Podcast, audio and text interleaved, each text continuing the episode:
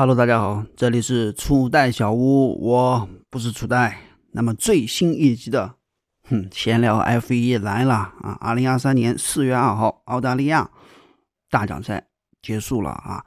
那么澳大利亚大奖赛真的是非常的戏剧化，当然也不能说戏剧化吧，真的是内容非常的丰富，丰富到有些其实比赛是很无聊的啦，只是内容比较丰富啦。那么，首先我们从排位赛开始聊起。那么，排位赛可以看出来，就是说，为什么人家奔驰在进步，为什么法拉利还是不行啊？那么可以看出来啊，就是佩雷兹和维斯塔潘各拿了一个冠军后，你会看出来啊，佩雷兹他为什么排位赛失误，为什么三链他的要求得不到满足？很显然，这个红牛他已经是受够了。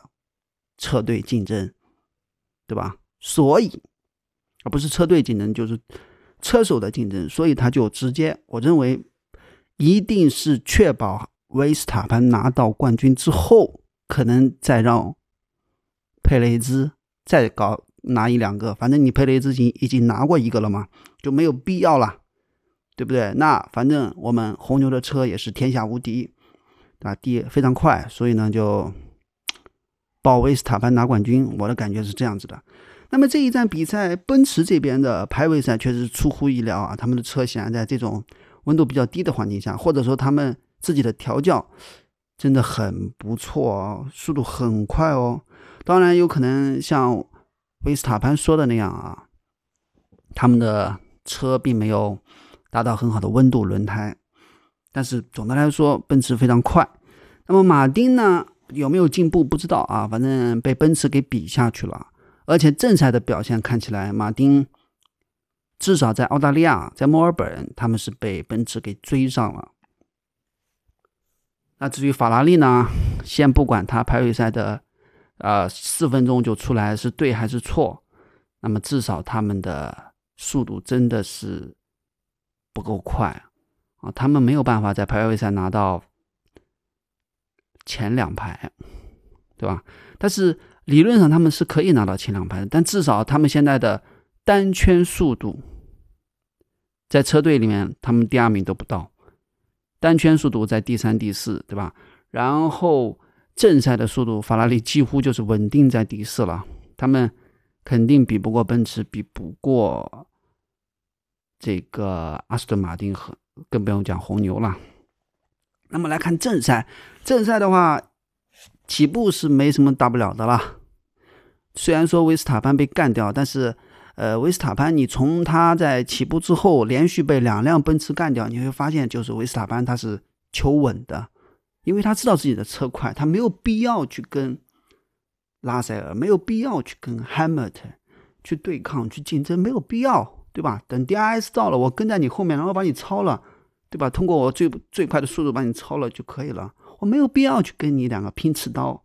即便这个汉密尔顿是很激进了，但是那种激进当然可以体现汉密尔顿仍然是心气很高啊。但是，呃，已经没有办法像二一年那种拼刺刀了啊，因为红牛的车快得多。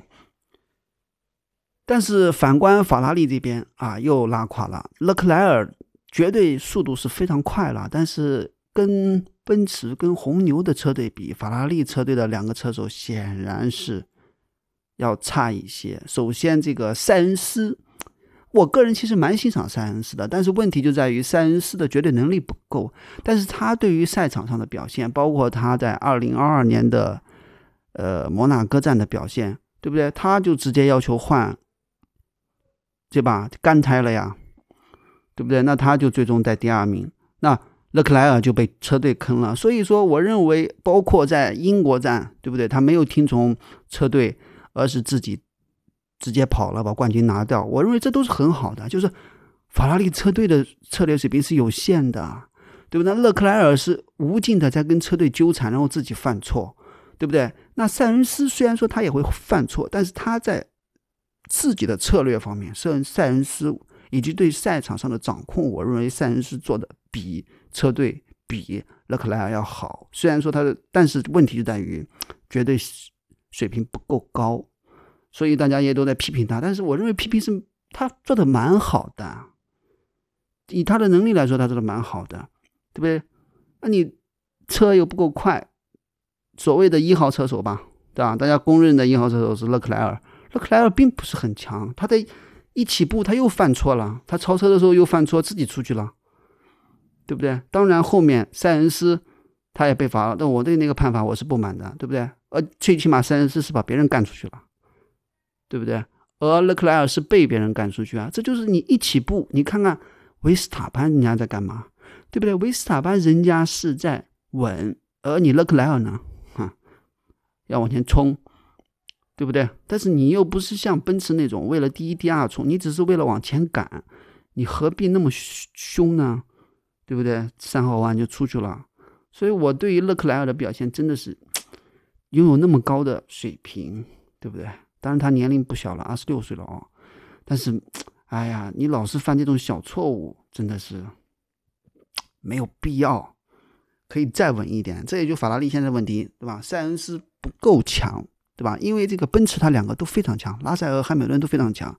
那红牛佩雷兹也是非常强的，对不对？你只要把车给他调好了，他很强啊，对吧？但是车肯定是往维斯塔潘这边调调的了。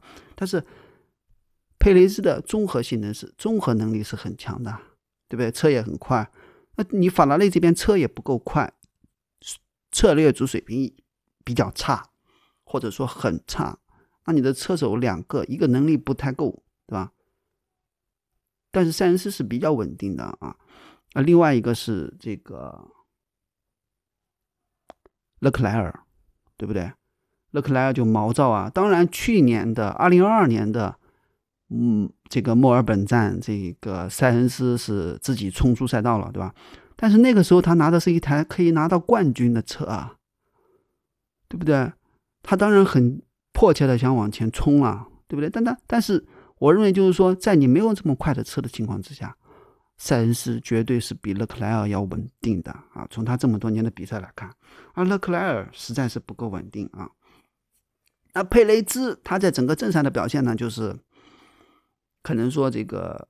不够抢眼，也不知道为什么他最后居然拿了最佳车手啊！但其实他往前推的速度并不快啊，因为有四段 DRS 区，你对于红牛来说应该很快就追上别人，但没有。那我认为很多人对于他的表现也不满意，但我认为的佩雷兹的车到底有没有调好，对不对？毕竟他排位赛第一圈，嘿就冲出去了，他的三辆也一直在冲。那我想请问他的正赛的时候，佩雷兹的车调好了吗？我认为不一定啊，所以他现在已经被维斯塔潘拉开积分了啊，这应该有可能是红牛的策略，我不知道啊。那奔驰和阿斯顿马丁来看这一站是非常接近的啊，即便这个阿隆索想要去追这个汉密尔顿，但其实还是追不上啊，汉密尔顿还是很好的稳住了，最终汉密尔顿第二，阿隆索第三。所以说，奔驰这一站进步真的相当大。当然还有另外一个啊，阿尔本，阿尔本比赛一开始没几圈自己失误了啊，那可能就是觉得自己，呃，说他飘了，其实我认为不太好，因为失误也是常有的嘛啊，那可能就是有一阵风或者怎么样啊，他在过弯的时候。冲出去了，真的很可惜啊！以阿尔本的能力，他拿个积分问题应该不大。毕竟这个威廉姆斯的车速度非常，就是极速非常快了，超车不是那么好超的。那接下来就来关注我们的中国车手周冠宇所在的阿尔法车队。那阿尔法车队的话，真的是非常慢啊！因为去看了一下他的这个最快单圈，就除去那些。比赛中被淘汰掉的，像阿尔本啊，像拉塞尔也很倒霉啊，车爆缸了，应该是爆缸了啊。拉塞尔啊，阿尔本和一开始的勒克莱尔之外，能够稳定的跑到中后段的，当然我们不说一开始的，呃，不不说倒数第最后到第倒数第二次红旗重新发车的那个第三次发车，对吧？我们不说那个，那个是一个意外啊。那个时候退掉的车手我们不不说，而在那之前退赛的车手我们不说，就是说。比赛能够比到中后段的，对吧？油量减轻的时候来比这个单圈，阿尔法罗密欧的车手，两位车手的两个赛车是倒数前两位，也就是说单圈最慢的是博塔斯一分二十二秒多，然后是周冠宇一分二十一秒八，角田是一分二十一秒七。也就是说，在大家对不对都换上了，就是说都是一道硬胎，然后到最后，对吧？因为第一次红旗之后，大家都换了硬胎，然后一直跑到了比赛最后几圈，然后在油量都降低的情况之下，最后几圈油量快完的情况之下，大家做出来的速度，居然阿尔法罗密欧是最慢的，所以他们的这个车真的非常慢，但是还不错了，最终苟到了一个积分。就算没有最后的这个失误啊，呃，我们以倒数第二次红旗来看，其实周冠宇的表现不错啊，他已经在第十二、第十三位了，对不对？但是再往前，我觉得阿法罗密罗密欧的这个车实在是现在围场里面是倒数第二、第三的样子，对吧？那这一次刚刚讲了这个红旗，红旗出的实在是，就是看前几天的比赛，这这种情况是不出红旗的。对吧？你特别是倒数第二次，对吧？这个马格努森上墙之后，那些碎片至于你上红旗吗？我认为完全不至于啊！你上去把轮胎拿了，然后另外一再派两个人上去把这个东西拿了，对不对？这安全车的情况之下，那么多人冲上马修冲上赛道，前几年那么多，为什么现在不做呢？不知道，完反而直接出了个红旗，对吧？你出了红旗，我认为对于那些。正在对吧追赶别人的车手是很不公平的，为什么？因为红旗一结束，大家追在一起了，对不对？我本来拉了后面的三十秒钟，对吧？我前面这个我在一秒钟之内我要去攻他的，哇！你一个红旗给我一弄，一起步大家在一起，那这次红旗起步大家也都看到了，撞得一塌糊涂。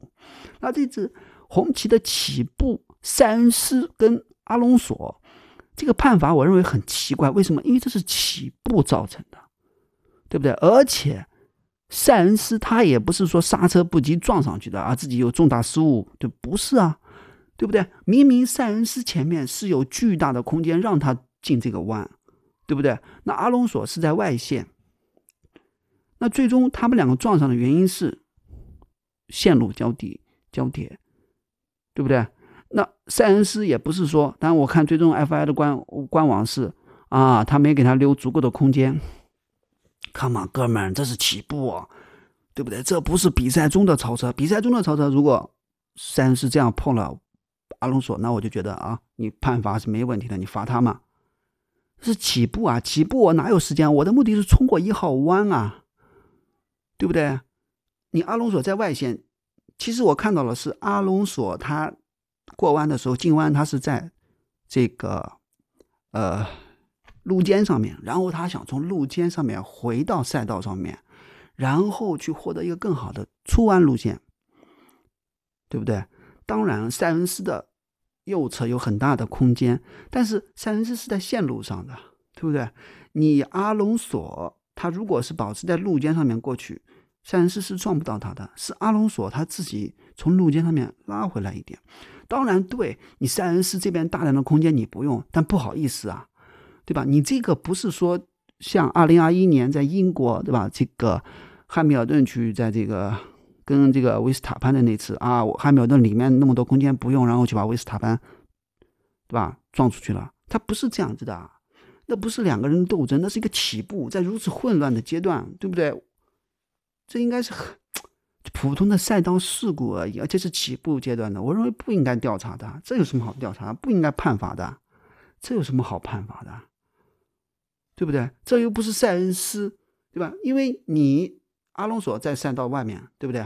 不是在赛道外，就你在路肩上，那前面还有路肩，你又没有出赛道，那我以为你一直往前走嘛。那塞恩斯是什么？在赛道上，对不对？反正我们两个都，你走完路肩上赛道，我过了弯我也走。往外去一点，对吧？从我的线路上面，我就到外线去了，然后你在内线，对不对？这不就正常了吗？这那是因为阿隆索跟塞恩斯，对吧？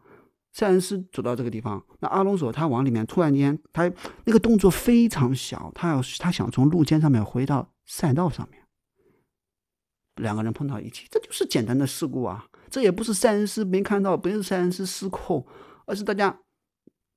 一起过进弯。那进弯的过程中，阿隆索想获得一个更好的角度，对不对？那当然，塞恩斯里面是有空间了。但是，我如果是从塞恩斯的角度看，你阿隆索在路肩上，你是可以走路肩的吗？一直走吗？你没有必要突往里面拐一点，然后我们俩碰到嘛，对不对？那我在弯里面，我也没有必要去给你大幅度的转向来满足你，对吧？我们通过一号弯之后该怎么办？再怎么办？这我认为这是很正常啊，一二号弯里面很正常啊，对吧？阿隆索想在二号弯获得一个好的出弯，对不对？那没有什么呀，但是他就给了判罚啊，而这个判罚直接导致这个塞恩斯就没有积分了，但是也直接导致了，也不是直接导致啊，呃，也不是直接导致，因为直接导致的话就是没有导致的情况下，周冠宇也能拿一分啊，有了这个判罚，周冠宇拿两分啊。啊，那个非常混乱了。倒数第二次红旗之后，倒数第二次的发车非常混乱啊。那个红旗就不应该出，对吧？就是因为出了那个红旗，导致那么混乱，对吧？如果你不出红旗，安全的带着不就行了吗？带到最后一圈，最后第最后两圈结束，对不对？这还这不很正常吗？对吧？你把所有该套圈的车放过去之后，就可以重新开始比赛了。现在现在现在不是要不要求？套圈车解套要回到队位，不要求了，对不对？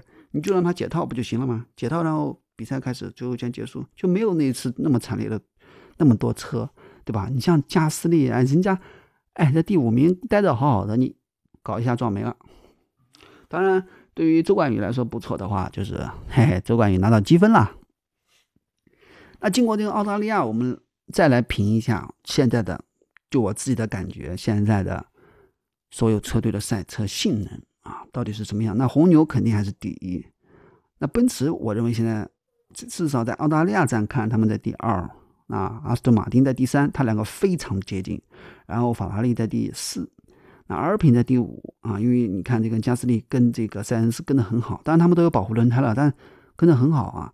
然后迈凯伦。在第六啊，迈凯伦在第六。你从这个诺里斯啊和皮亚斯特里的表现来看，他们在第六，因为他们跟哈斯两个，哈斯是这个霍肯伯格表现的非常好，一直在前几名啊。但是迈凯伦应该是比哈斯快一点，但是他们两个应该也差不多啊。然后就是威廉姆斯、阿尔法罗密欧和小红牛，小红牛应该是最慢的。那阿尔法罗密欧和小红牛应该是都是最慢的啊。威廉姆斯。阿阿尔本退了，只有萨金特啊，具体不知道。但是我认为威廉姆斯应该是在倒数第三，阿尔法罗密欧倒数第二，小红牛倒数第一。但是他们三个比较接近。然后迈凯伦跟哈斯，一个第六，一个第七，他们很接近。然后法拉利和阿尔聘啊，一个第四，一个第五。然后奔驰和马丁，他们很接近。然后红牛一个在前面跑。那么这次比赛之后呢，就拥有三周的春季。啊，春休啊，春季春休啊，春休三个星期，一直到四月二十八号到四月三十号，在阿塞拜疆巴库赛道才能举办。那巴库是一场冲刺赛，那三个星期之后，大家都会带来升级，对不对？多多少少都会带来升级，到时候我认为就会有一些改变啊。那红牛带来升级会不会继续快？不知道。奔驰带来升级会不会就追上了？不能说追上，就跟马丁就彻底持平了，不一定。法拉利会不会负升级？嘿嘿，也不知道。那法拉利能不能正升级？嘿嘿，也不知道。那阿尔法罗密欧能不能把车子稍微搞快一点？因为他们的车实在太慢了，他们圈速慢，下压力也不够，对吧？极速也不够，就是一个妥妥的垃圾车，对吧？人家威廉姆斯速度还快一点呢，对吧？人家哈斯长距离还不错呢。对不对？那到了你阿尔法罗密欧这里，你跟小红牛两个那简直了，速度又慢又，啊，圈速又慢，极速也慢，尾速也慢，对不对？下压力也不够，哇！你们两个怎么造出来这种车呀？你这样子，今年阿尔法罗密欧拿分实在是很难啊。但是这一站的表现说明了，苟到最后就是胜利。那我相信巴库。转了，巴库那条赛道也不用苟到最后。巴库那条赛道看起来，阿罗密欧跟小红牛这种又要垃圾，迈凯伦尾数啊，我认为到巴库奔驰应该就不怎么样了啊，因为他们尾数不够。除非除非他们的升级很有效，提高了下压力，然后就可以放释放尾数，要不然他们应该不行。但是奔驰不行，马丁也不行啊，马丁的尾数也很差呀。只有红牛是一飞冲天了，那不知道法拉利在巴库会不会？因为法拉利啊的尾数是可以调高的啊，调高就会降低抓地力、下压力。嗯，还是搞不清啊，还是搞不清。只有等到阿塞拜疆了，那么好吧，三个星期的休息，那我们到时候再见吧。这里是楚代小屋闲聊 F 一，如果你喜欢的话，欢迎评论、关注、点发、订阅，可以在各大平台搜索“楚代小屋”，有不同的内容哦。拜拜。